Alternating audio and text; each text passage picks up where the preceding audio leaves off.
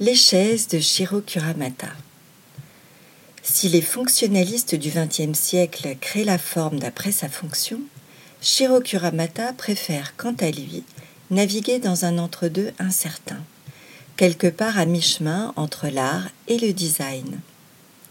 Kuramata fera de cet entre-deux un terrain d'exploration très fécond pour l'élaboration de ce qu'il nomme ses objets design. Parmi ceux-là, l'objet chaise occupe une place prépondérante. Il le décline à loisir, tenant un fil rouge strict, exister en disparaissant. Cet oxymore est un défi auquel il convie les techniques et matériaux de pointe de son époque, comme le verre et l'acrylique qui auront sa préférence. Sa découverte du plexiglas, dont il disait, je le cite, qu'il y retrouvait la chaleur du bois et la froideur du verre, donnera une de ses pièces cultes, Mise Blanche, en 1988. Il s'agit d'un fauteuil aux lignes classiques, issu du moulage d'un bloc de résine acrylique et dont la conception interroge. Ici, le contenant s'éclipse face au contenu.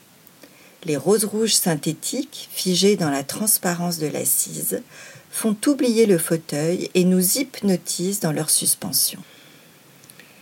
Si Miss Blanche est un clin d'œil au chemisier porté par Vivienne Lee dans un tramway nommé Désir, si la transparence de la chaise éponyme renvoie à l'ingénuité innocente du personnage du film, la transparence questionne aussi l'aspect formel de l'objet, devenu suggestion plutôt qu'évidence.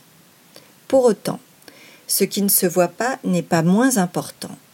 Ces questions sont au cœur du travail de Kuramata, dont les créations combinent élégance et simplicité dans une économie de matière en tension vers l'immatérialité ultime.